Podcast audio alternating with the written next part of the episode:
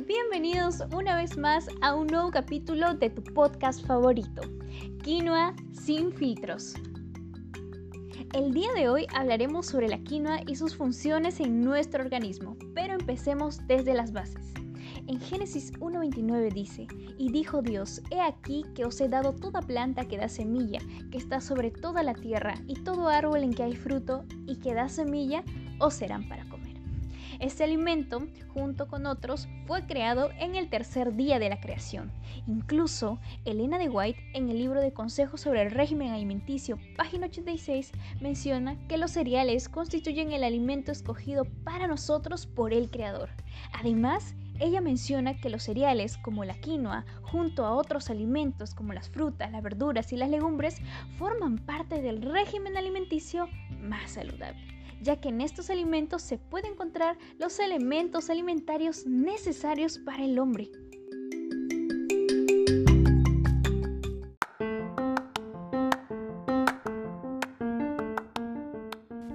Ahora les hago una pregunta amigos. ¿Sabrán qué macromoléculas y micromoléculas se encuentran en la quinoa? Hoy se los voy a decir. Empezando desde la que más nos importa, la proteína. En la quinoa encontramos todos los aminoácidos, incluyendo los esenciales, como la lisina, por ejemplo, que ayuda en la construcción muscular.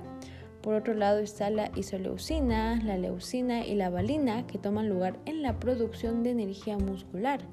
Además, mejoran los trastornos neuromusculares. También se encuentra cantidades de fenilalanina, que es un estimulante cerebral. Y por otra parte está la treonina, que ayuda en la detoxificación del hígado, y también el triptófano, que es como un precursor de serotonina para casos de depresión, estrés, ansiedad e insomnio. En cuanto a las grasas, en la quinoa encontramos el omega 6 y el omega 3. Estos ayudan a reducir el colesterol malo y a aumentar el colesterol bueno. ¿Para qué? Para prevenir enfermedades cardíacas, también ayudan al sistema nervioso y mejoran nuestro sistema inmunológico.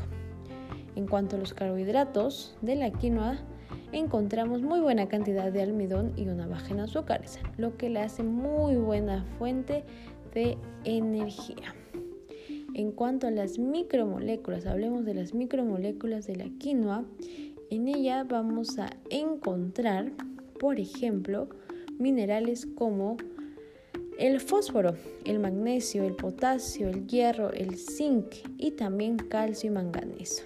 Y en las vitaminas está la A, la C, la D, la E, el ácido fólico o vitamina B9, la tiamina, la B1, la riboflamina que es la B2 y la niacina que es la B3.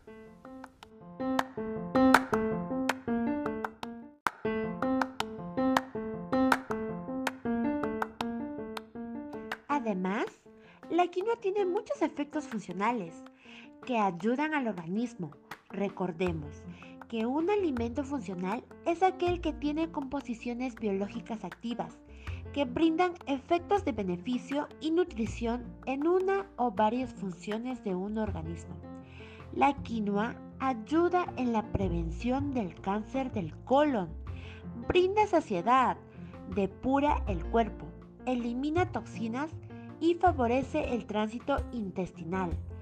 También previene la osteoporosis, ayuda en las alteraciones orgánicas y funcionales de la menopausia y mejora la función del intestino delgado.